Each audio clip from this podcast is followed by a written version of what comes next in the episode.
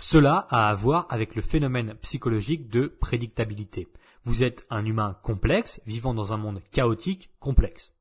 Aussi intelligent que vous soyez, vous êtes absolument incapable de prédire le futur avec une certitude parfaite. Alors, vous allez simplement faire du mieux possible pour vous rapprocher de ce stade. Et pour cela, il faut de l'ordre.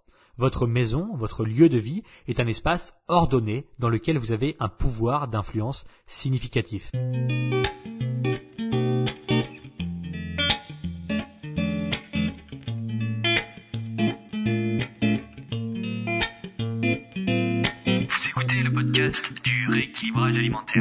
L'émission réservée à ceux qui veulent reprendre leur santé en main tout en continuant à vivre une vie sociale épanouie. Chaque semaine, venez discuter alimentation, mode de vie, perte de poids et bien-être avec Maël Brosso.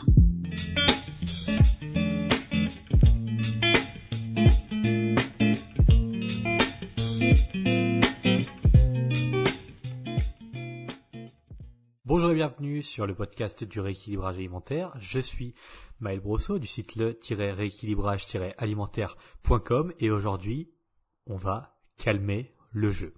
Au départ, j'étais parti pour faire un épisode de réponse aux questions fréquentes, donc cet épisode 70, et les réponses notamment que je reçois tous les jours dans mes boîtes de réception, que ce soit par mail, sur Instagram, et au final je lis pas beaucoup ailleurs, mais j'en reçois aussi euh, sur Facebook, euh, sur Telegram, bref. Et puis finalement, en commençant à sélectionner les questions qui composeraient l'épisode du jour, j'ai bloqué. Les réponses à ces questions, aux questions que je reçois très fréquemment, eh bien je les connais toutes, bien entendu. Ça aurait probablement fait un très bon épisode parce que beaucoup de gens se posent ce genre de questions, les questions que je reçois très très souvent, et vous auriez été ravis de recevoir les réponses pré-mâchées et prêtes à l'emploi. Et puis, vous auriez certainement retenu les portions des réponses qui vous arrangent, vous les auriez peut-être appliquées pendant une semaine, et puis vous les auriez oubliées. Je ne vous jette pas la pierre en disant ça, c'est le 21e siècle, c'est l'évolution environnementale qui veut que ce genre de comportement se produise. Et si vous avez une question, par exemple, sur les protéines dans la perte de poids, eh bien, vous aurez au minimum 4000 réponses différentes en quelques minutes de recherche sur Internet. Et puis, si vous creusez quelques heures, vous serez face à une quasi-infinité de réponses. Forcément, dans une situation pareille, vous êtes plus à même de laisser entrer et sortir les choses de votre crâne. C'est regrettable selon moi, mais bon, c'est comme ça. Alors aujourd'hui, j'ai décidé de faire du moins. Plutôt que d'entretenir ce que je pense être la course au toujours plus, on va éliminer des choses. Plutôt que d'apporter de nouvelles réponses à des questions que je reçois constamment, eh bien, on va supprimer des questions qui n'ont pas lieu d'être. Vous avez probablement déjà été chez quelqu'un ou vu à la télé des décorations d'intérieur magnifiques. Alors là, vous vous dites, où il va là? Où est-ce qu'il nous emmène? C'est le rééquilibrage alimentaire, on parle de décoration d'intérieur, pas de panique. Pas de panique, sans plus de transition. Je vous répète, vous avez déjà été probablement chez quelqu'un, ou alors vous avez déjà vu à la télé des décorations d'intérieur, de salon, de chambre, de cuisine, des décorations d'ameublement d'intérieur très jolies. Des trucs vraiment magnifiques dans lesquels on se sent bien immédiatement. Eh bien, il y a une constante là-dedans, c'est le vide relatif. Le but, c'est d'en faire le plus possible avec le moins possible, de faire le plus beau salon avec le moins de mobilier possible. C'est extrêmement satisfaisant et relaxant en vérité. Cela se répercute bien souvent sur votre espace mental. Par exemple, ma chambre est toujours rangée parfaitement. Rien ne dépasse, absolument rien du tout. Et mis à part les pièces artistiques ou décoratives qui s'y trouvent, l'intégralité de ce qui est à l'intérieur de ma chambre occupe une fonction. Mes livres, mes vêtements, mes câbles, mon matériel, tout est rangé et trié. Ça ne m'occupe pas l'esprit. Sachant que chaque chose est à sa place et que rien ne traîne inutilement, ça libère immédiatement de l'espace mental. Je peux davantage me concentrer sur ce qui compte vraiment. Et dans une mesure de continuité, mon ordinateur et les dossiers qui s'y trouvent sont aussi parfaitement rangés. Je sais où les fichiers sont, je sais pourquoi ils y sont, forcément, ça relaxe. Dans la dimension opposée, Imaginons que tout soit en bazar, que la vaisselle ne soit pas faite, que mon lit ne soit pas fait, que toutes mes fringues soient en boule, que mes livres traînent un peu partout dans l'appartement, que mes fichiers soient répartis au hasard sur divers disques durs externes, que mes chaussures soient désolidarisées, que mon linge sale soit à moitié mélangé avec le linge propre, que je passe l'aspirateur sur uniquement 50% de ma chambre en laissant le reste de côté. Eh bien ici tout va mal. Et vous l'entendez même dans la façon dont c'est prononcé, entendre un chaos pareil, on se, on se rend directement compte que ça va pas. Ça va pas, c'est le bordel. Tout s'accumule alors dans mon esprit. Si je cherche quelque chose, je passe un temps fou à le trouver dans l'appartement. Si je dois me concentrer sur une tâche, j'ai du mal à le faire parce que je sais que la vaisselle m'attend aussi dans l'évier et que je vais devoir le faire à l'avenir, donc ça me pollue l'esprit.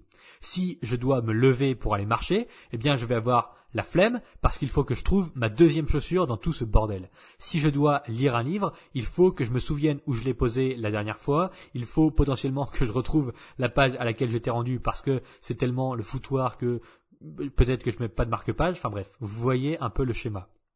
Ça n'est pas viable, en tout cas, ça n'est pas viable pour performer. Et la majorité des auditeurs de ce podcast s'accorderont sur ce point.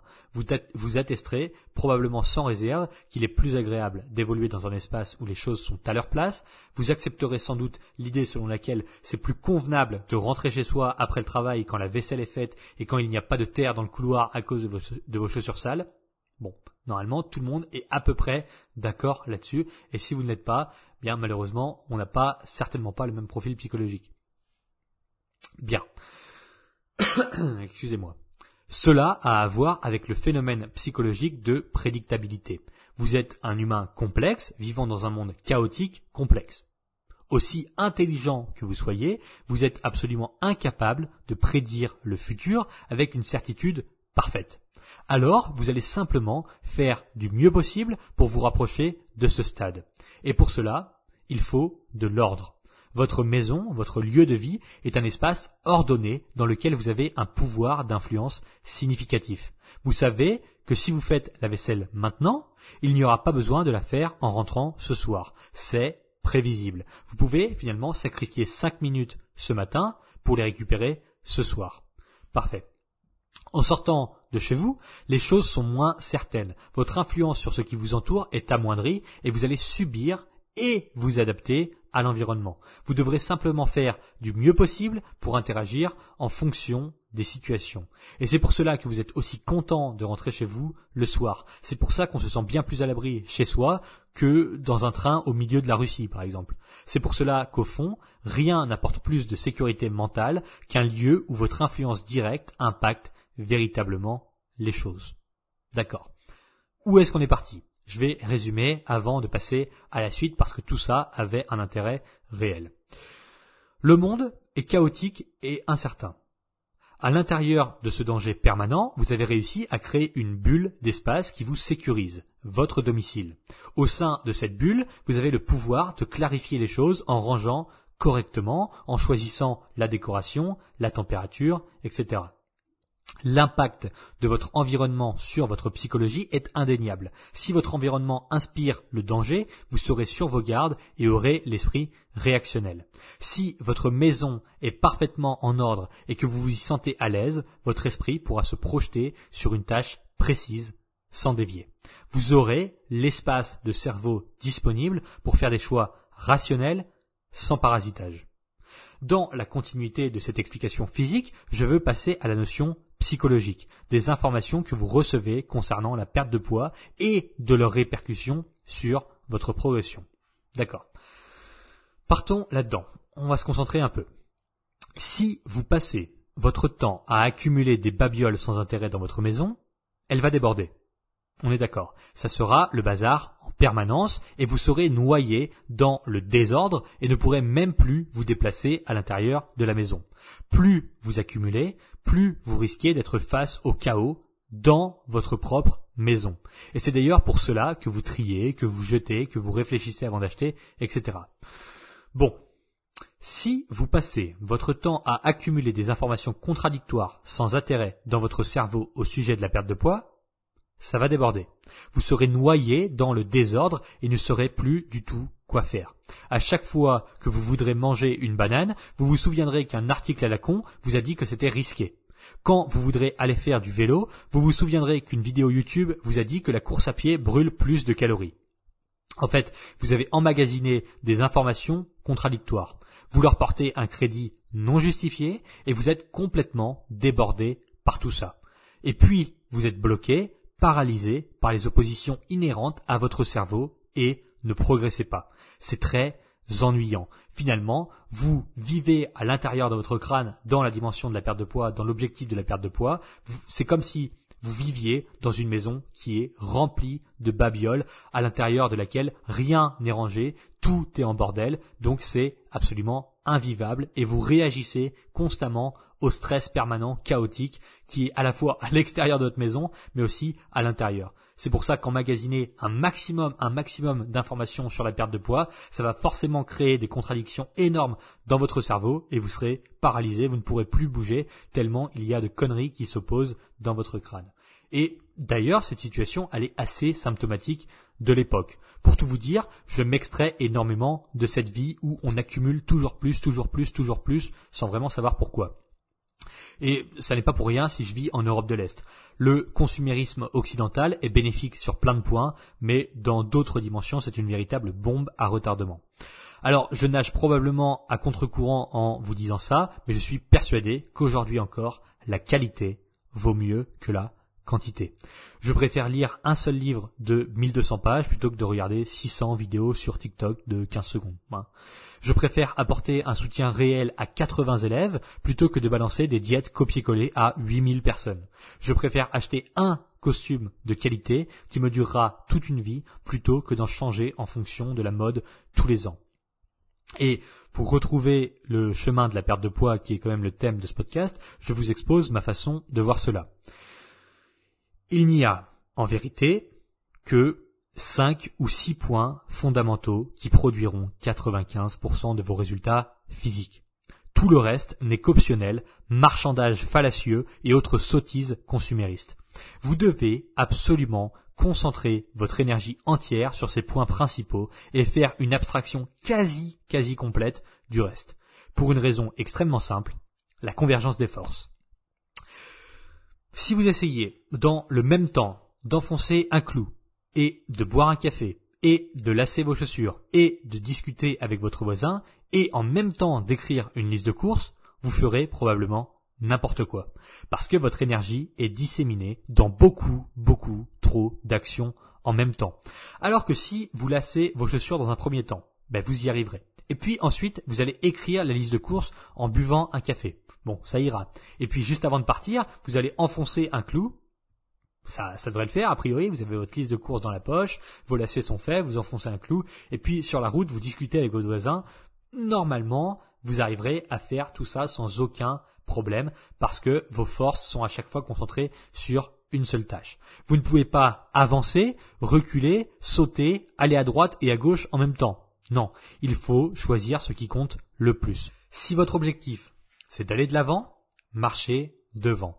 Si votre objectif c'est de perdre du poids, concentrez tous vos efforts sur les bases intransgressibles qui fonctionnent vraiment. Ne cherchez plus de techniques, d'astuces, de bizarreries attrape-couillons. On sait comment faire pour éliminer du gras. C'est bon, c'est acté. Vous appliquez les bases et vous adaptez celles-ci en fonction du reste de votre vie. Alors à nouveau, je vais vous réciter ces bases que vous devez appliquer sans fioriture, en étant succinct, volontairement, et puis ensuite je vous expliquerai les pièges à éviter.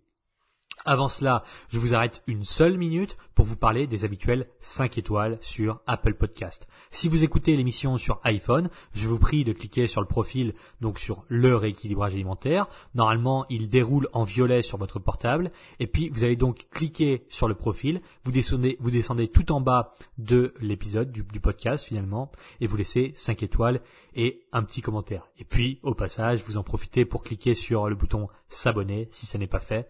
Je vous remercie énormément pour ça. C'est très apprécié. Alors, on va donc se pencher sur les bases irréductibles de la perte de poids. Elles sont absolument importantes et il faut les interpréter de façon hiérarchique. Dans la vie, Tout n'est que hiérarchie et priorisation. Si vous êtes actuellement en train d'écouter ce podcast plutôt que de regarder la télé, c'est parce que vous priorisez ce podcast. Dans votre hiérarchie actuelle, le podcast est plus important que la télé. Si vous décidez de regarder un oiseau sur un arbre par la fenêtre plutôt que de regarder la voisine qui promène son chien, c'est parce que dans votre hiérarchie, l'oiseau est plus important à regarder dans ce moment précis. Les hiérarchies ne sont pas bonnes ou mauvaises, elles existent depuis des millions d'années. Elles permettent de simplifier le monde physique et psychologique en réduisant le panel de possibilités à un niveau acceptable. Les homards vivent en hiérarchie de dominance par exemple. Et sur Terre, il y avait des homards avant même que les arbres n'existent. Les hiérarchies sont plus vieilles que les arbres. Alors dans la perte de poids, comme quasiment partout ailleurs, il existe une hiérarchie de priorité. Elle peut varier un petit peu d'un individu à l'autre, mais la constante, largement étendue, se définirait comme cela. Numéro 1, le déficit calorique. Vous devez, vous devez manger moins de calories que ce que vous en dépensez. Le moyen le plus palpable de s'en rendre compte, c'est de compter ses calories au quotidien. Mais, ça n'est pas le seul et unique moyen. On doit alors faire la distinction entre la faim et les moyens. La faim, c'est de maintenir un déficit calorique pour puiser du gras dans ses propres réserves. D'accord? La fin FIN, c'est de maintenir un déficit calorique pour puiser du gras dans ses propres réserves. Ok. Les moyens sont divers et variés. Et celui que je recommande étant peser ses aliments pour avoir une vision la plus précise possible des calories ingérées. Partant de là, il est très simple de comprendre comment gérer sa nourriture au quotidien. Cela permet aussi de se rendre compte, de, se, de rendre les choses pardon, plus palpables et sous contrôle. D'autres personnes vous diront de sauter le petit-déj et ils appelleront ça le jeûne intermittent. Au final, vous mangez moins de calories le matin, donc vous passez en déficit calorique et vous puisez du gras. Pourquoi pas? Encore d'autres individus vous diront de ne plus manger de féculents le soir. Eh bien, c'est le même principe de base. Moins de calories sur un repas, création d'un déficit calorique, donc vous puisez dans les réserves du corps. À ce propos, si vous ne saviez toujours pas ce qu'est un déficit calorique, j'imagine que vous venez de découvrir le rééquilibrage alimentaire. Auquel cas, je vous incite à regarder ma vidéo de 5 minutes à ce sujet dans laquelle j'explique précisément et avec des images ce principe fondamental. Donc vous allez sur YouTube, vous tapez déficit calorique, le rééquilibrage alimentaire et vous tomberez sur ma vidéo pour bien comprendre tout ça si vous ne l'aviez pas encore assimilé. Juste en dessous, dans la hiérarchie, on trouve les protéines. Donc c'est le deuxième point. J'aimerais juste appuyer encore, sans le déficit calorique, vous n'allez pas perdre de gras. J'espère que c'est extrêmement clair pour vous. Vous aurez beau manger parfaitement sain, faire 3 heures de sport par jour, prendre toutes les pilules minceurs du monde, si au fondement vous n'êtes pas en déficit calorique, vous ne perdrez pas de gras. Partant de là, si vous comprenez à peu près ce que ça veut dire en théorie, mais qu'en pratique c'est trop flou, rejoignez le plan. C'est exactement fait pour vous. Le principe est d'une simplicité hallucinante. Vous téléchargez l'outil, vous rentrez des informations sur vous et votre objectif, et puis en fonction de ça, votre déficit calorique est calculé automatiquement. Et en une minute, vous avez à disposition les 32 menus alimentaires personnalisables qui vous correspondent. Cliquez sur le lien sous le podcast pour devenir membre et pouvoir mettre en pratique le déficit calorique pour maigrir sans se prendre la tête. Revenons donc à notre seconde marche de la hiérarchie, à savoir les protéines. On a donc en niveau 1 le déficit calorique, c'est validé, et en niveau 2, il vous faut des protéines en bonne quantité. Au moins 1,3 g par kilo de poids du corps. Si je fais 70 kg, il me faut au minimum 91 g de protéines par jour. D'accord? Parce que 70 fois 1,3, ça fait 91 grammes. Donc 70 kg, 91 grammes de protéines. Vous faites ça avec vous-même. Si vous faites 80 kg, vous faites 80 fois 1,3. Si vous faites 60 kg, vous faites 80 fois 1, 60 fois 1,3. Et donc ça représentera vos besoins en protéines minimum par jour pour optimiser la perte de poids.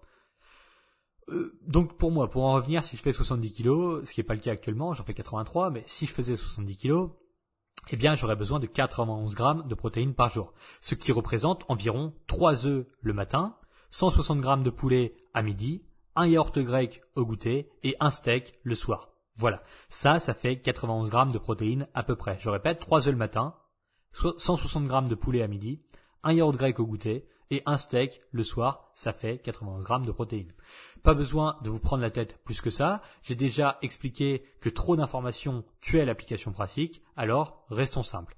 Déficit calorique et puis 1,3 g de protéines minimum.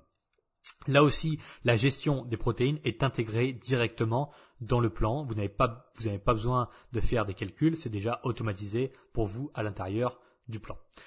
Ok, la troisième marche de la hiérarchie de priorité sera le volume alimentaire. Ici, on peut le résumer en une seule phrase finalement. Débrouillez-vous pour avoir les repas les plus volumineux possibles. C'est plus long à manger, donc c'est bien pour la satiété. Ça prend plus de place, donc ça repousse la faim. Ça annihile la sensation de picorer comme un moineau, ce qu'on voit dans certains régimes on a l'impression de vraiment manger deux grains de riz et puis euh, un, un petit pois. Voilà. Typiquement, le meilleur moyen d'augmenter le volume de ces plats, c'est d'y ajouter beaucoup de légumes. Sans vous prendre la tête, surtout. Qu'ils soient surgelés, en boîte, en bocaux, frais, peu importe puis également par le biais des fruits qui représentent aussi l'avantage de contenir peu de calories pour un gros volume. Donc l'idée, dans l'augmentation du volume de Serpa, donc on a déficit calorique, protéines et augmenter le volume de Serpa, c'est vraiment d'avoir les assiettes les plus remplies possibles. Le meilleur moyen de faire ça, c'est en ajoutant beaucoup de légumes, sans trop se prendre la tête, c'est-à-dire que si vous aimez manger des crudités, eh bien allez-y, ajoutez 200 euh, grammes, 300 grammes de carottes, ajoutez 150 grammes de betteraves, ajoutez euh, de la salade, ajoutez des épinards. Et faites-vous des salades de crudités, ajoutez du maïs, peu importe. Le but c'est d'augmenter le volume de ces repas pour avoir des grosses assiettes et forcément ça se répercute au niveau de la satiété. Si vous passez plus de temps à manger, eh bien ça va repousser la faim plus longtemps. Ensuite, vous allez passer plus de temps à la digestion et il y aura beaucoup de fibres, donc ça va à nouveau repousser la faim, d'autant plus que dans les légumes et dans les fruits, il y a beaucoup de micronutriments qui sont vraiment importants pour la santé. Donc tout ça c'est extrêmement bénéfique. Alors je répète, déficit calorique, protéines et enfin beaucoup de volume dans vos repas, à savoir beaucoup de fruits et beaucoup de légumes. Ce qui nous entraîne donc sur la quatrième marche de cette hiérarchie, qui s'appelle la personnalisation. Ne mangez que ce qui vous plaît réellement. Ça paraît con, et je comprends. Pourtant, vous n'imaginez pas le nombre d'individus qui se sont infligés des plats sans goût sous couvert de régime minceur. Des gens qui se forcent à bouffer du céleri parce que c'est bon pour la rétention d'eau, ou autre ânerie dans le genre. C'est n'importe quoi. Visez le long terme, et à long terme, vous voulez manger des aliments qui vous plaisent réellement. Mangez les viandes qui vous plaisent, mangez les légumes qui vous plaisent, mangez les fruits qui vous plaisent, et dans le cadre de votre déficit calorique, mangez les pizzas qui vous plaisent. D'accord? C'est extrêmement important de respecter vos goûts et vos envies au quotidien, parce qu'on le verra sur la cinquième marche du, euh, de, de la hiérarchie, ce qui compte, c'est d'avoir une vision à long terme. À chaque fois que vous démarrez une nouvelle journée alimentaire, à chaque fois que vous composez vos repas, posez-vous la question, est-ce que c'est un repas qui me plaît au niveau du goût?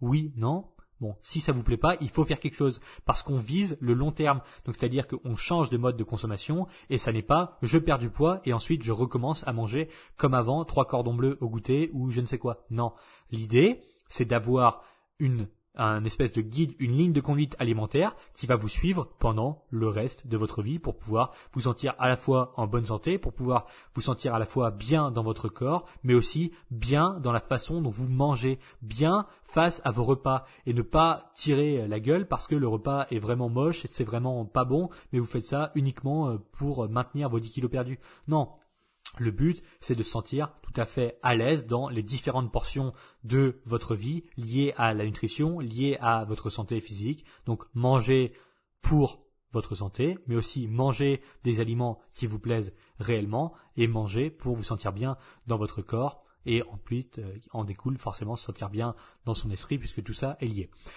Ce qui nous mène donc à la cinquième marche euh, de la hiérarchie qui est extrêmement logique, viser le long terme. Arrêtez de courir le plus vite possible pour maigrir à fond. Rien de tout ça n'a de justification dans le grand schéma des choses. Vous voulez être en forme pour cet été, donc il faut perdre 12 kilos rapidement, c'est ça? Euh, Ok, mais qu'est-ce que vous faites pour les 40 ou 60 étés qu'il vous reste à vivre? Vous verrez ça plus tard? C'est très court-termiste comme réflexion. À moins que vous ne comptiez quitter cette terre dans quelques semaines, rien ne, devrait vous pousser à maigrir le plus vite possible. Le but, c'est quand même de perdre du poids sans rechuter. Alors, pour résumer tout ça, numéro 1, le déficit calorique est absolument non négociable. Vous devez y être pour perdre du gras. Numéro 2, les protéines sont extrêmement importantes. La majorité des femmes n'en mangent pas assez et c'est terrible. Assurez-vous d'en avoir au moins 1,3 g par kilo de poids du corps chaque jour pour optimiser votre perte de poids. Numéro 3, Mangez des légumes et des fruits. Ce n'est pas une énième blague de la télé. Pour une fois, c'est utile. Ne vous limitez pas sur ce point. Allez-y. Franchement. Numéro 4. Personnalisez tout ça selon vos goûts réels. Si vous détestez la dinde, n'en mangez pas. Si vous adorez les haricots verts, allez-y gaiement. Si vous voulez manger un chocobon tous les matins, allez-y tant que cela se fait dans le cadre de votre déficit calorique. C'est ok. Et numéro 5, ne me prenez plus la tête avec les saloperies de régime express. Vous avez le temps et vous devez le prendre, parce que sinon, vous rechuterez et vous viendrez réécouter ce podcast en disant que j'avais raison. Voilà, tout y est. Vous avez juste 5 points à connaître. Pas besoin de regarder 50 vidéos YouTube de plus, pas besoin de savoir si le brocoli euh, est meilleur à la vapeur ou à l'eau, c'est du détail bidon tant que vous n'avez pas appliqué ces cinq points dans votre vie, le reste n'est que pollution mentale. Alors évidemment, les 32 menus alimentaires du plan ont été composés en suivant ce schéma hiérarchique et je l'ai créé pour que votre énergie entière puisse se concentrer sur la pratique. Je gère toute la théorie parce que je suis meilleur que vous sur ce point. J'ai suivi et accompagné 2974 personnes. Alors ça ira pour reconnaître ce qui est important. Dans le plan, les menus sont optimisés autour de ces points. Maintenir votre déficit calorique sans vous sentir paumé, apporter suffisamment de protéines pour optimiser votre perte de gras, prioriser le volume alimentaire dans la journée pour ne pas avoir faim constamment, vous laisser manger selon vos goûts et envies grâce au menu modulable, modulable, pardon, vous modifiez les repas en seulement trois clics et les quantités s'adaptent à vos besoins réels. Tout ça est fait pour vous et vous n'avez juste qu'à appliquer en pratique. Et puis, l'optique de long terme en vous laissant beaucoup, beaucoup de flexibilité parmi les 32 menus et avec une base de données énorme d'aliments que vous pouvez ajouter dans vos menus en fonction de vous, de vos goûts, de vos envies, de ce qu'il y a dans votre frigo, de ce que vous euh, avez envie de manger aujourd'hui, de est-ce que vous mangez ou non au restaurant parce que tout ça est possible de l'inclure dans le plan très facilement. Alors le lien pour rejoindre les 1200 membres du plan, il est juste en dessous le podcast, vous pouvez cliquer dessus, ou alors si vous ne le trouvez pas, vous allez directement sur mon site le-rééquilibrage-alimentaire.com et puis vous vous rendez dans la section programme. Voilà. Si vous êtes prêt à passer à la pratique sans vous encombrer le crâne avec la théorie, le plan va vraiment vous changer la vie. Alors maintenant, comme prévu, je vais expliquer les pièges fréquents liés à la surintellectualisation de la perte de poids. On a le premier que j'ai, euh, déjà évoqué, il me semble, dans le dernier podcast de 2020. On a l'index glycémique qui représente ni plus ni moins que la variation du taux de glucose sanguin affilié à l'ingestion d'un aliment. En réponse à cela, donc à cette variation de glucose à la hausse, eh bien, le corps produit de l'insuline, qui est donc l'antagoniste du glucose et qui vient donc le tamponner pour ramener le taux à un niveau acceptable. Si vous êtes diabétique ou affilié, bien évidemment, qu'il faut y faire attention. Mais pour 99% des gens, c'est un attrape-couillon. S'attarder sur l'index glycémique devrait être dans la 15e ou même la 20e place de vos priorités. Pas avant. Il y a beaucoup trop de choses importantes et qui influencent davantage votre poids que l'index glycémique. En fait, ça revient précisément à choisir la couleur de l'intérieur de votre boîte à gants dans votre voiture. Euh, bon, on voit bien que c'est pas la priorité. D'abord, il faut qu'elle ait un moteur, des roues, un châssis, des sièges, un volant, etc., etc.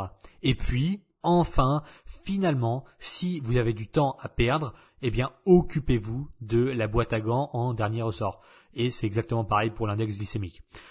D'autant plus que la majorité des gens qui vous parlent de l'index glycémique comme étant un big deal ne prennent même pas en compte les notions de charge glycémique et ne comprennent même pas non plus la causalité entre index glycémique et aliments ultra transformés, ce qui les amène à sauter une étape de réflexion, alors par malhonnêteté intellectuelle ou simplement par incapacité de réflexion. Voilà. Pour l'index glycémique, c'est la quinzième, la vingtième de vos priorités. Il y a tellement de choses à voir avant et surtout, il y a les cinq points de la hiérarchie que j'ai évoqués dans ce podcast qui sont vraiment prioritaires. Tant que tout ça n'est pas validé, acté et mis en pratique, l'index glycémique, c'est euh, l'intérieur de votre gants. On s'en tape royalement.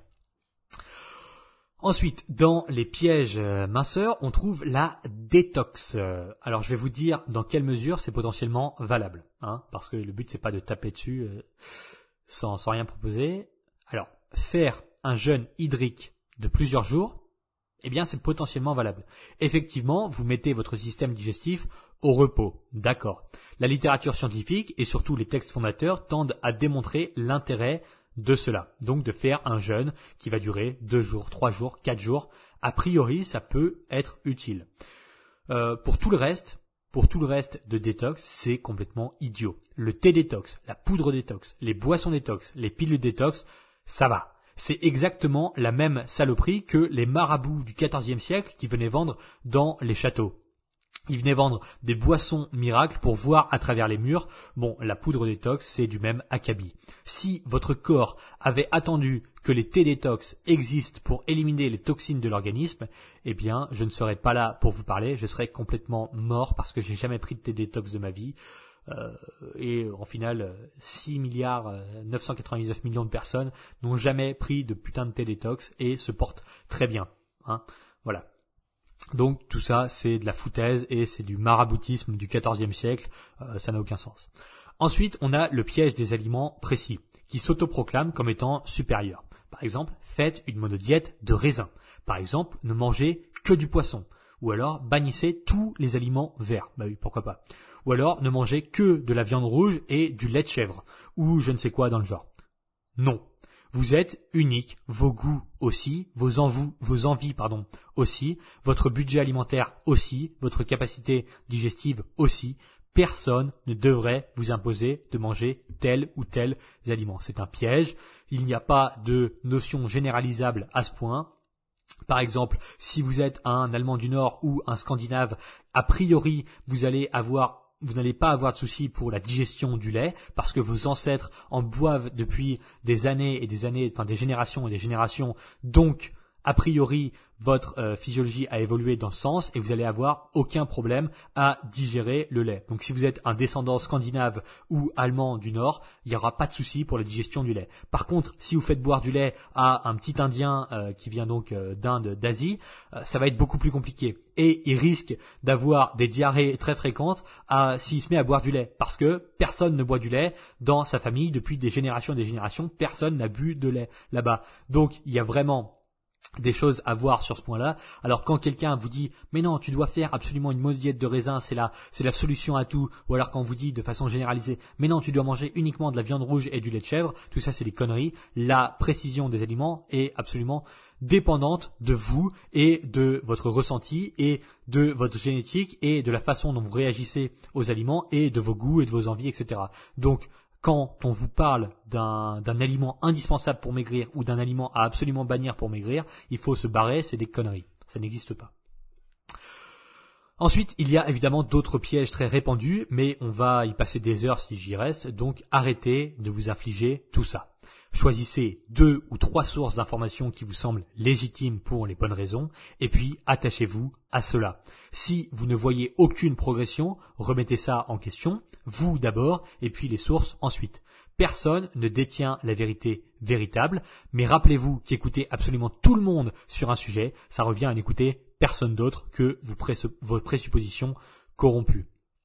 Donc, faites bien attention. Rappelez-vous de la comparaison que j'ai prise au début. Si vous écoutez tout le monde, c'est exactement comme acheter des milliers et des milliers de babioles et de les laisser traîner dans votre appartement. Vous êtes perdu, c'est le chaos. Vous vous sentez absolument noyé parmi toute cette masse euh, environnante et au final vous paniquez et vous réagissez plutôt que d'agir de façon consciente et réfléchie. Donc faites la même chose avec votre cerveau. Ne laissez pas rentrer tout et n'importe quoi. Ne vous laissez pas influencer par tout et n'importe quoi. Choisissez correctement vos sources d'informations. Si j'en fais partie, très bien. Si vous pensez que je raconte que des conneries depuis 70 épisodes, euh, bah, écoutez, ne m'écoutez plus. Hein. C'est marrant ça à dire. Écoutez, ne m'écoutez plus, bref. Mais voilà, choisissez intelligemment les choses plutôt que de vous laisser avoir par des milliers et des milliers de sources différentes qui vous racontent tout et son contraire. Bon, avant de vous quitter, je vous rappelle que le lien pour devenir membre du plan est juste en dessous le podcast. J'espère sincèrement que tout ça aura pu éclairer votre lanterne et je vous dis à tout de suite dans l'espace membre du plan si jamais vous le rejoignez ou bien à la prochaine fois pour un podcast. Au revoir.